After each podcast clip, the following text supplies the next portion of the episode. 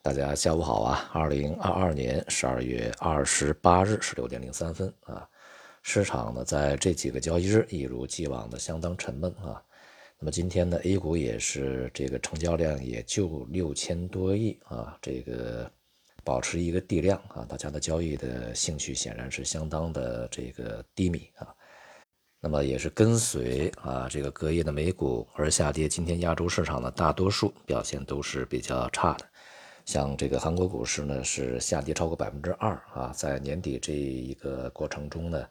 呃，很显然，在全球范围内，没有人愿意在这个时候去大举买入股票，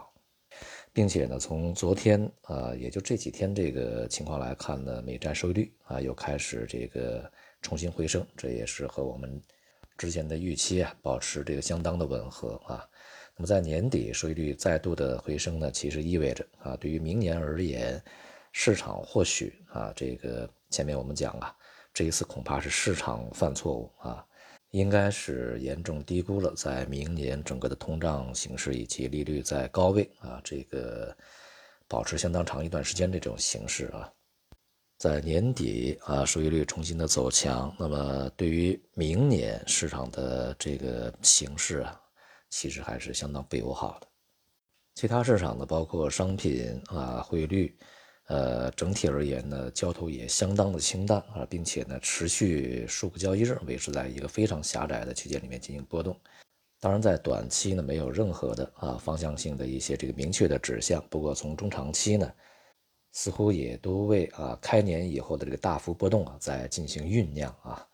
虽然没有很多的这个资金啊，敢于在这段时间里面呢集中去抢跑啊，但是呢，一些微妙的一些这个配置啊，也能显示出啊明年的一些这个市场的大体结构方向啊。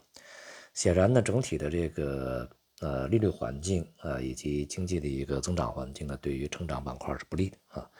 那么明年呢，相对而言，价值板块会这个相对表现啊，可能会好于成长板块。但是呢，也只是相对表现而已啊。那么绝对表现呢，在明年其实还是没有那么乐观的啊。那么我们接下来呢，也会对明年呢整体的一个大的宏观经济啊，全球范围内的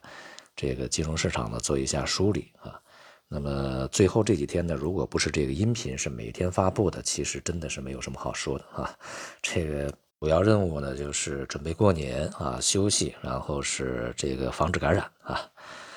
积蓄力量呢，明年再战啊！好，今天就到这里吧，谢谢大家。